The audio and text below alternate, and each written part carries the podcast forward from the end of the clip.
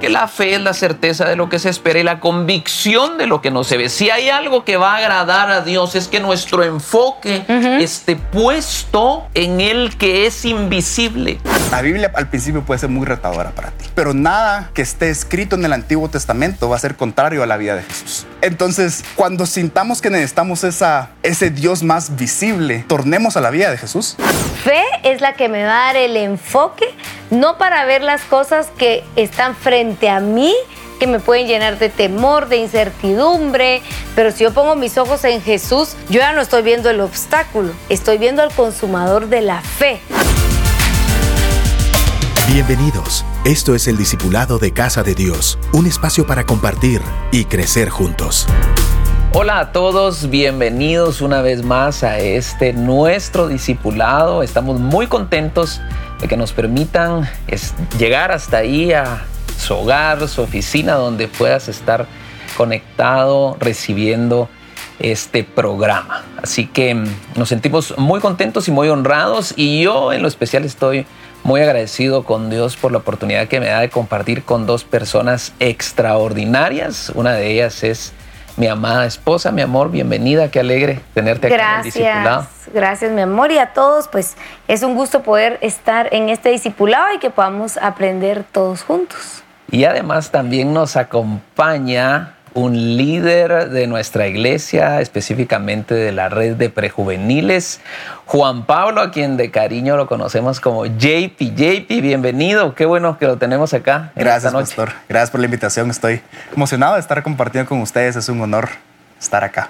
Buenísimo. Quiero contarles que JP es un líder extraordinario en nuestra red, pero hace dos años tuvimos el honor de tenerlo predicando en Leaf Conference también, ¿verdad? Así que qué bueno JP que esté aquí con nosotros. Y antes de ir a la palabra del Señor, quiero recordarte a ti que eres líder de Casa de Dios, que en librería está disponible nuestro Livebook, el cual es nuestro manual de prédicas, de palabra y enseñanza que utilizamos en nuestros grupos de amistad. Así que te invito a que puedas adquirirlo también en la plataforma Vid, lo puedes tener de manera digital. Y justo esta semana estamos compartiendo el tema de eh, pedir, buscar y hallar. Y durante todo el mes de agosto estamos en la serie Los Tesoros del Reino. Así que es importante que puedas tener esta herramienta para poder evangelizar. Y como ustedes saben, pues estamos en la serie, en este discipulado, la cual hemos denominado enfoque y cómo realmente cada uno de nosotros podemos enfocarnos en aquello que Dios quiere hacer en nuestras vidas. Pero quiero en esta noche partir acerca del significado en el diccionario de la palabra enfoque. Y según el diccionario, dice así, enfoque es lograr ver con nitidez una imagen, dirigir nuestro lente a una cosa específica. Mm. Miren qué interesante, porque si hablamos de enfoque, hablamos de aquello que tú puedes ver y de aquello a lo cual le pones una atención detallada y específica. Yo escribí algo acá, cuando tienes enfoque, avanzas. Cuando pierdes el enfoque, te distraes en cosas que no son relevantes. Quiere decir entonces que la falta de enfoque no solo te va a distraer, sino que incluso te va a detener en tu avanzada o incluso te puede llegar a hacer retroceder. Cuando decidimos enfocarnos, literalmente afinamos nuestra visión. Pero lo curioso de, de este discipulado es que el tema tiene por nombre viendo al invisible. Y yo platicaba con JP y le decía, si realmente el enfoque tiene que ver con lo que vemos, ¿cómo vamos a poder aprender si nos enfocamos en lo invisible? Eso es lo hermoso. Porque realmente al enfocarte tú en lo que no ves, inmediatamente estás activando tu fe. Así es. Y pues el objetivo de esta noche es que podamos aprender acerca de ello y la Biblia nos enseña en dónde debemos poner nuestra mirada. Eso nos dará la dirección de nuestras vidas y, ojo con esto, y poder ver con anticipación. Exactamente. Creo yo que parte del enfoque, yo lo veo como cuando, eh, eh, visualmente, ¿verdad? Vamos a hablar de nuestros ojos físicos. Em, cuando yo pierdo visibilidad, cuando mis ojos están nublados, eh, tengo algún problema en la vista, ¿qué pasa? No miro con claridad, miro hasta cierto alcance, ¿verdad? En distancia, pero también eso me puede llevar a que yo me tropiece porque no logro ver lo que está delante de mí. Entonces, ¿qué recomiendan los doctores? Ver al oftalmólogo. Mire, usted necesita lentes. Lentes. ¿Verdad? Porque usted mira las letras, ya las mira borrosas, ya no distingue si es una A, ¿verdad? O es una O, o yo qué sé, ¿verdad? Y, en la vida espiritual nos pasa que podemos nosotros tener eh, nuestra visión nublada, podemos tener nuestro, nuestra mirada eh, afectada, ¿verdad? Por ciertas circunstancias que nos impide ver mucho más allá de lo que Dios tiene preparado para nuestra vida. Pero aquí el remedio, si lo queremos ver así, no son unos lentes como tal, sino es poner nuestra mirada en Jesús. Wow. ¿Por qué? Porque Jesús es como nuestro lente. Claro, tu enfoque. nuestro enfoque. Jesús es el que hace que tú puedas enfocar y decir, ah, ahí es. El propósito es allí y esto es lo que Dios tiene para mi vida. Y en Hebreos 12 del 1 al 3 dice, por tanto, nosotros también teniendo en derredor nuestro tan grande nube de testigos, despojémonos de todo peso y del pecado que nos asedia. Y corramos con paciencia la carrera que tenemos por delante. Pero si estamos con la vista nublada, ¿cómo podemos correr esa carrera? te tropezas. Te tropezas. Entonces dice en el verso 2, puestos los ojos en Jesús, el autor y consumador de la fe el cual por el gozo puesto delante de él sufrió la cruz, menospreciando el oprobio y se sentó a la diestra del trono de Dios. El consejo que nos da la palabra aquí es, tú estás corriendo una carrera. Y todos los que estamos eh, en el Señor estamos corriendo una carrera. Pero para no tropezar en esa carrera, para saber a dónde poner el pie, para saber hacia dónde avanzar, necesitamos tener nuestra mirada puesta en Jesús. ¿Por qué? Porque Jesús es el autor y consumador de la fe. Es lo que tú decías al principio. ¿Qué necesito yo para poder avanzar? Tener ojos espirituales, tener fe. Fe es la que me va a dar el enfoque, no para ver las cosas que están frente a mí, que me pueden llenar de temor, de incertidumbre, ver los obstáculos que la vida te presenta. Pero si yo pongo mis ojos en Jesús, yo ya no estoy viendo el obstáculo, estoy viendo al consumador de la fe.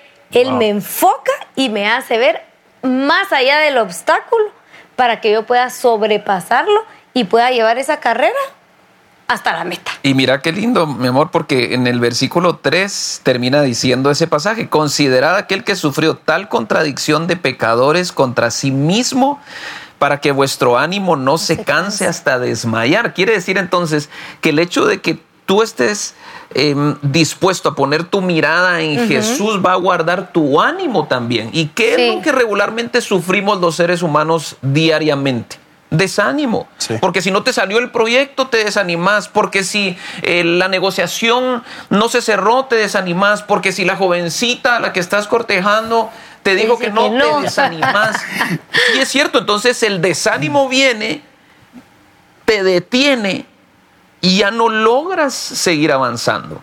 Entonces cuando tú pones tu mirada en Jesús, tu ánimo se va a fortalecer. Y dice acá la palabra que no se va a cansar y no vas a llegar a desmayar en tu ánimo. Qué grueso, porque me hace pensar en el gimnasio. Yo llevo como ocho años ya, tal vez metiéndole un poco más duro al gimnasio. Y me acuerdo que en las primeras clases en las que iba me enseñaban que cuando vas a hacer una sentadilla con una barra, tenés que tener tu mirada hacia arriba. ¿Por qué? Porque si miras hacia abajo, así me lo decía mi entrenador, si miras hacia abajo vas a parar en el suelo. Porque si ves para abajo, tu equilibrio se pierde. entonces la barra, el peso que te des en la espalda va a obligar a que te caigas. En cambio, si pones tu mirada hacia arriba, tu pecho va a seguir tu mirada. Entonces, cuando te des el pecho alto, vas a poder levantar ese peso de manera más fácil. Entonces, me parece increíble porque podemos verlo hasta de una manera tan práctica como yendo al gimnasio. ¿En qué tenemos nuestra mirada? ¿A qué es lo que estamos viendo? Va a determinar hacia dónde vamos.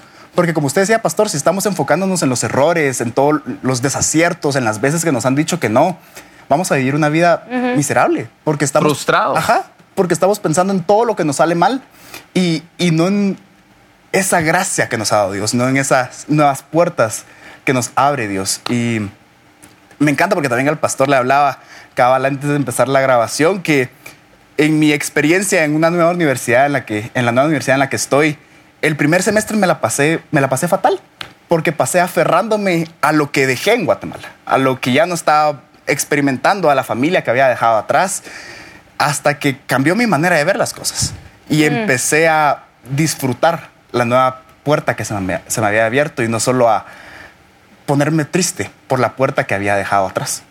Claro, y, y platicábamos también con, con JP justo de eso, era de cómo, cómo es importante a la hora de enfocarnos, cómo es importante poner nuestra confianza en lo invisible. Y quiero leerles lo que dice Hebreos capítulo 11 y verso 24. Por la fe Moisés, hecho grande, rehusó llamarse hijo de la hija de Faraón, escogiendo antes ser maltratado con el pueblo de Dios que gozar de los deleites temporales del pecado, teniendo por mayores riquezas el vituperio de Cristo. Miren dónde aparece Cristo ahí, que los tesoros de los egipcios, porque tenía puesta la mirada. Sí. Miren dónde tenía puesta la mirada. Tenía puesta la mirada en el, El galardón. galardón.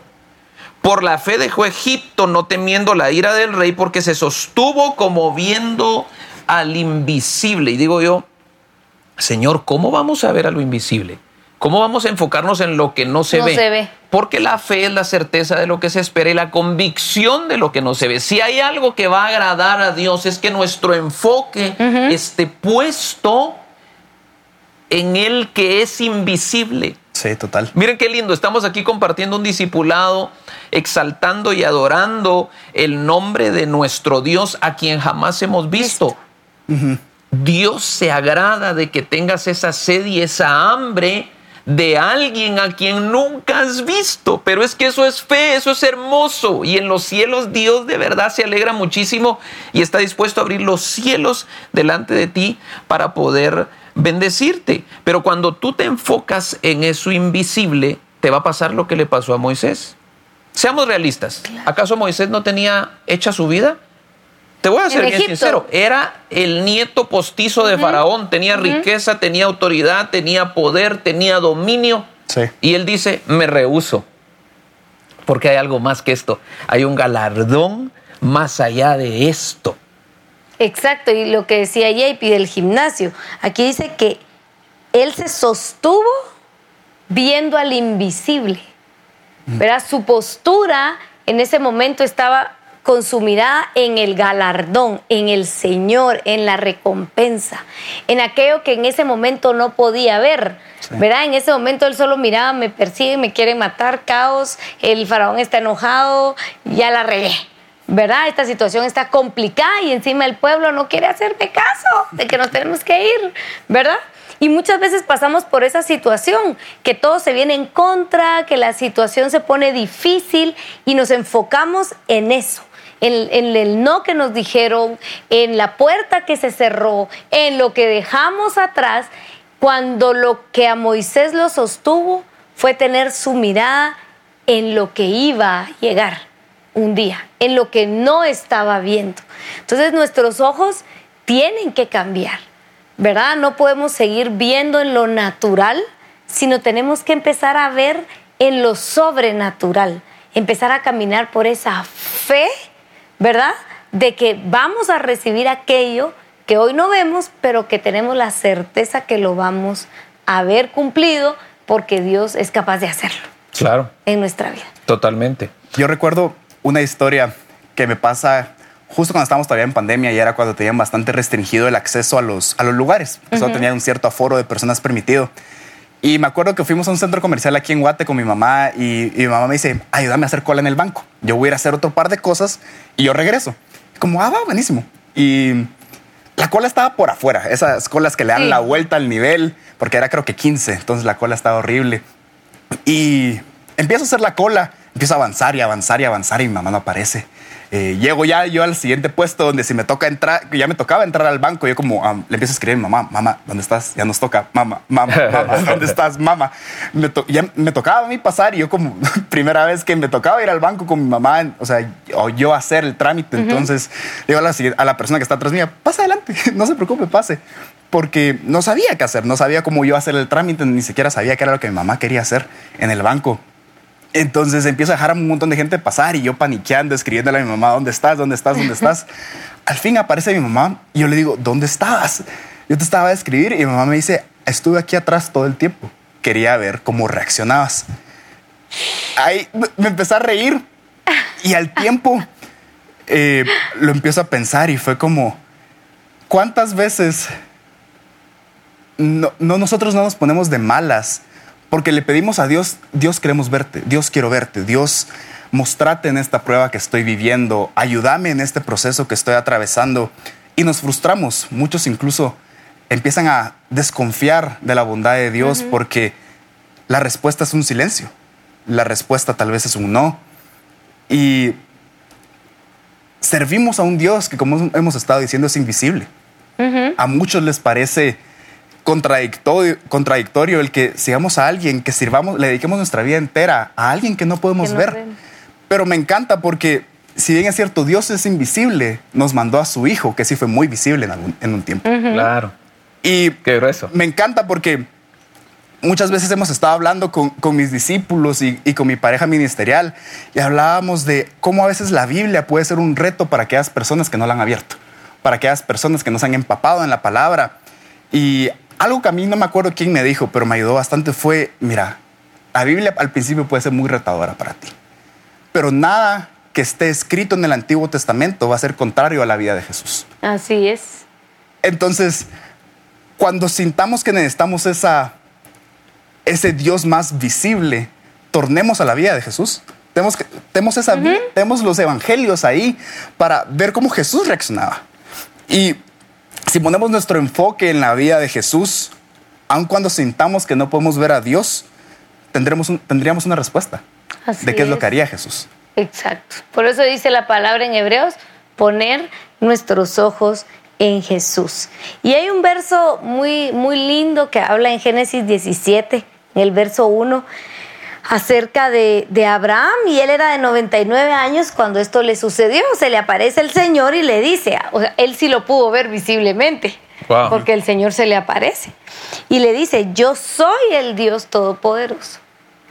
Anda delante de mí y sé perfecto. Y pondré mi pacto entre mí y te y te multiplicaré en gran manera. O sea, Dios hace un pacto con Abraham, pero le dice, yo lo que necesito para cumplir mi promesa en tu vida es que andes delante de mí y seas perfecto. Pero ¿por qué delante? ¿Verdad? ¿Por qué delante de Él? ¿En qué manera? ¿Verdad? Porque yo pienso que si tú estás siempre delante de una persona, eh, después, ¿para dónde vas? Sí. ¿Verdad? Y, y, mm, ahorita que tú mencionas ese, mm, ese versículo, a mí también me causó como un poquito de confusión porque decía, Señor, tú le estás dando un llamado a Abraham importante y la clave era que anduviese delante de ti. Y creo que Dios eh, me lo explica un poquito mejor. Lo que tú le digas, mi amor, es anda delante de mí. No dice anda adelante de mí, que regularmente Gracias. pensamos, pensamos que andar con Dios es ir adelante de Dios Y que Él va Él me va a guardar, Él me va a dirigir. Él- No, dice, dice la instrucción anda delante. Delante de mí. Entonces yo quiero que ahora JP, representando a Dios, ponga sus, sus manos acá en mis hombros y que Él me dirija y que Él dirija mis pasos. Si te das cuenta, yo no estoy viendo lo que hay frente a mí, pero gracias a que estoy delante de Dios, no me tropecé, porque la bendición de tener tu mirada delante de Dios es que tu mirada va a ser perfeccionada porque la mirada de Dios es la que dirige, dirige. tus pasos. Exactamente. Al final creo yo que lo que el Señor nos está diciendo es que ya no miremos más lo natural en nuestra vida y que mejor nos enfoquemos en ponernos delante de Él, en tener nuestra mirada en Él, nuestros ojos en Él, porque al final la mirada de Él es la que nos va a llevar y nos va a dirigir hacia nuestro destino Imagínense qué hermoso que tu garantía sea que tus pasos están siendo dirigidos no por lo que tú ves o lo- por, o por lo que Claro. tú sientes, sino por lo que Dios mira. Uy, Él ve. Eso se Mucho llama, eso, eso es una anticipación visual. Eso es una anticipación. ¿Qué mejor enfoque que ir hacia donde Dios me quiere llevar? Porque Dios sí sabe el plan, sabe el camino, sabe la ruta y sabe el propósito. Y, y JP mencionaba acerca del enfoque de Jesús y quiero leer lo que dice Juan capítulo 4 y verso 34. Jesús les dijo, mi comida es que haga la voluntad del que me envió y que acabe su obra. ¿No decís vosotros, aún faltan cuatro meses para que llegue la siega? He aquí os digo, alzad vuestros ojos y mirad los campos porque ya están blancos para la siega. Y el que ciega recibe salario y recoge fruto para vida eterna, para que el que siembra goce juntamente con el que ciega. Me impresiona mucho que Jesús le enseñaba a sus discípulos, enfóquense en la cosecha. Para todos, incluso los expertos en siembra, no es el tiempo de la cosecha. Pero yo les digo algo, alcen sus ojos Sí. y vean que la cosecha está lista.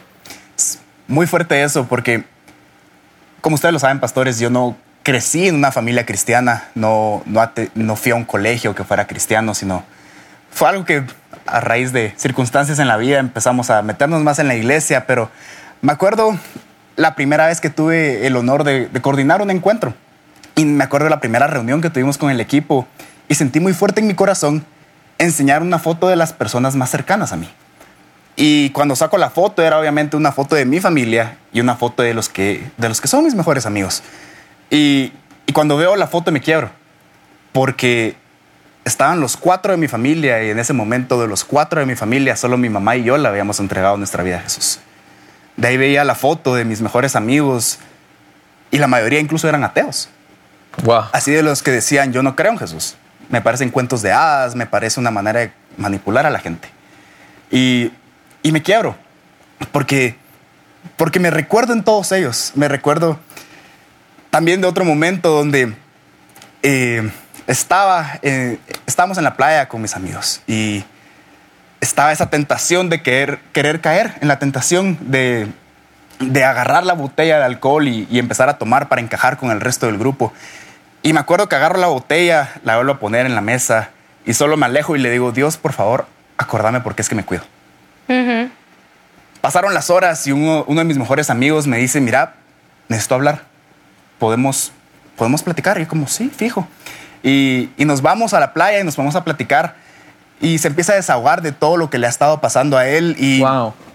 empieza a decir dentro de un, dentro de un momento, empieza a decir, es que admiro cómo respetas a las mujeres.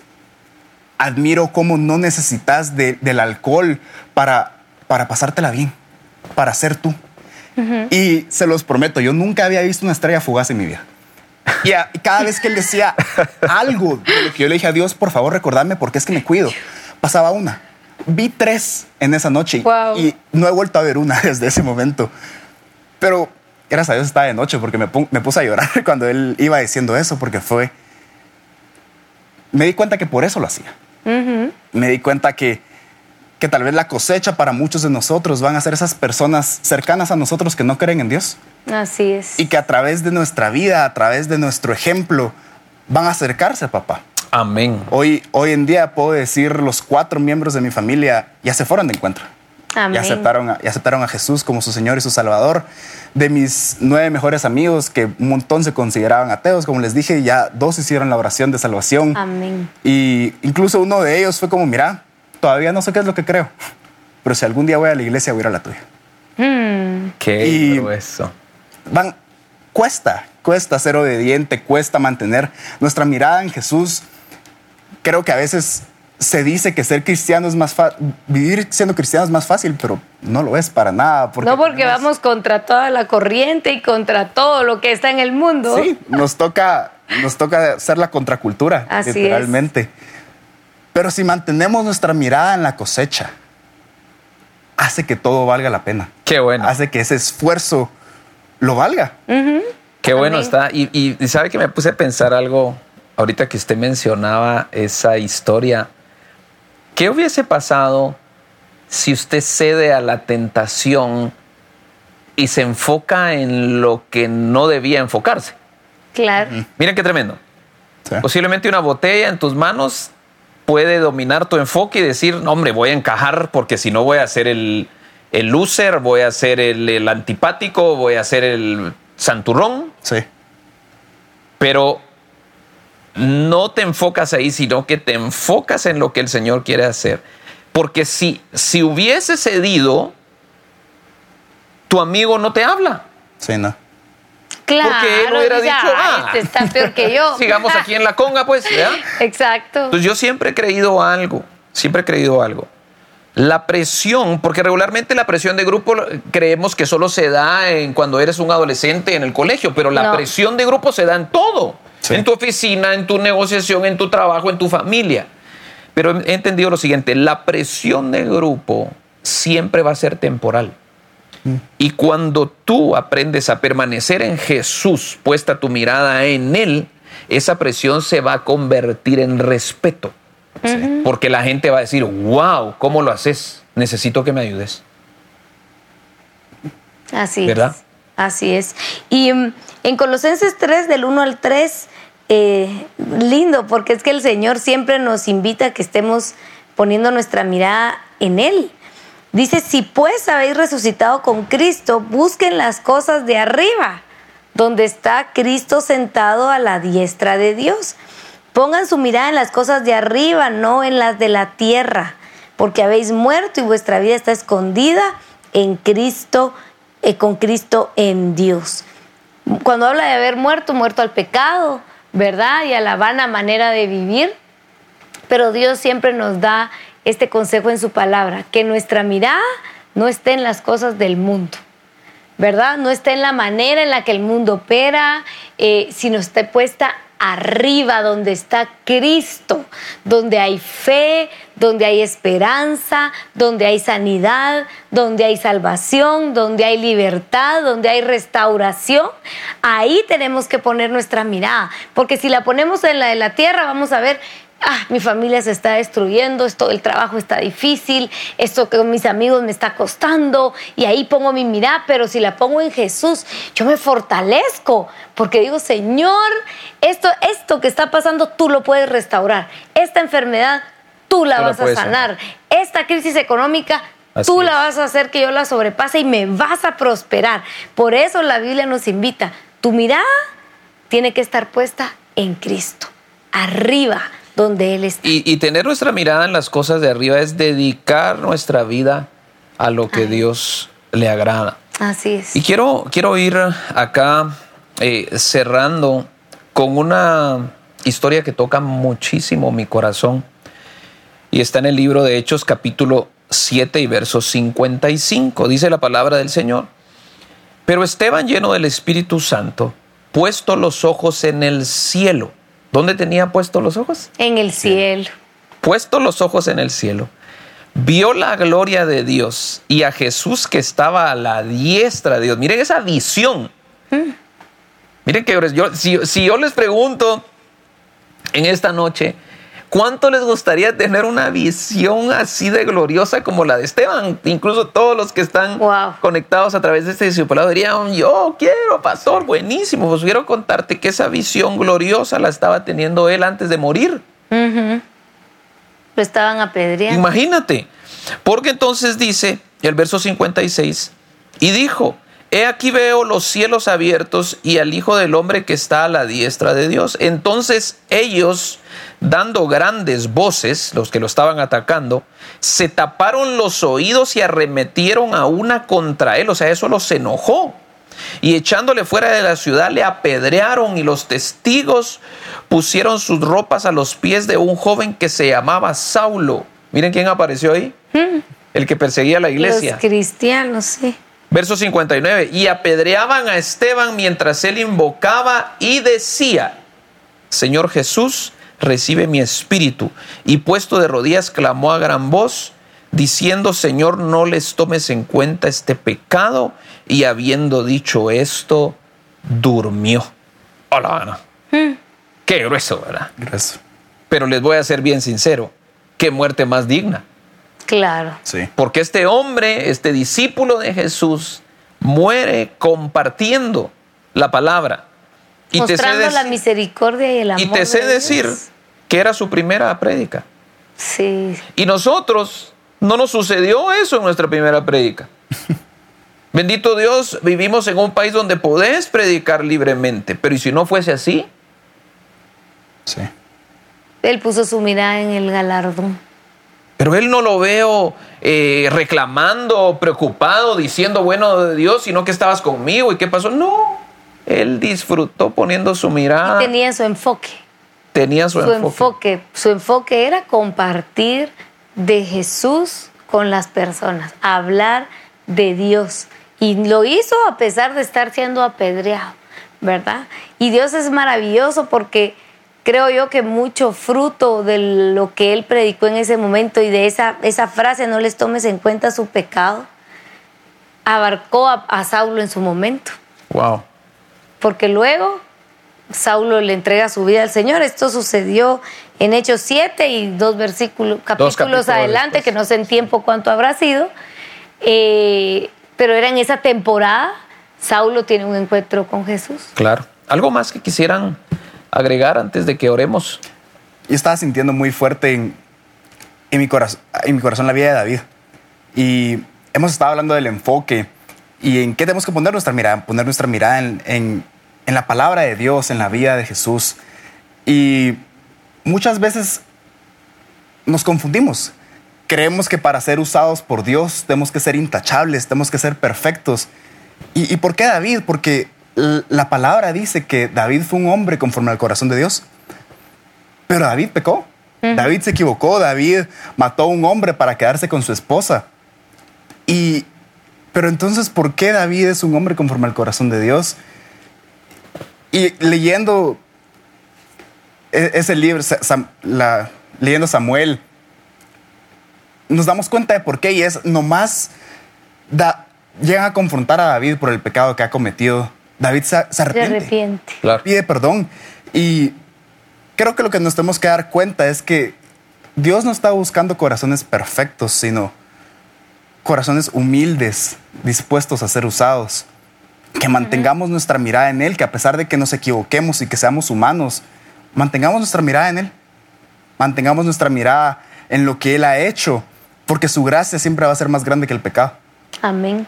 Totalmente, y creo que definitivamente eso nos enfoca muchísimo cuando a pesar de los errores que cometamos, entendamos que tenemos entrada delante del trono de la gracia para recibir el oportuno socorro. Y algo muy importante, sí tenemos esa gracia de parte del Señor, pero no la utilicemos como la excusa perfecta Para abusar de ella. para abusar de ella. No es una ¿verdad? licencia para Así que vamos a, a orar y vamos a darle Amén. gracias al Señor por, por este discipulado. Padre bendito, Gracias. venimos delante de ti, Señor, con un corazón agradecido, pidiéndote que esta palabra se haga vida en nosotros. Permítenos, amado Jesús, a través de tu Santo Espíritu, estar enfocados en lo que a ti te agrada, Señor. Hay tantos distractores alrededor nuestro, tantas cosas que nos pueden desenfocar, que nos pueden apartar del propósito eterno. Y es por lo mismo que venimos a clamar delante de ti para que como Padre, Señor, puedas abrazarnos a nosotros tus hijos y nos puedas dirigir en ese camino que has trazado para nuestras vidas. Bendigo a cada persona que está hoy conectada a este discipulado y te pido que tu Santo Espíritu selle esta palabra en sus corazones en el nombre de Jesús. Amén. Amén. Amén. Que Dios los bendiga. Nuevamente, gracias por la oportunidad que nos dan de estar ahí en sus hogares. Esperamos vernos en una próxima oportunidad.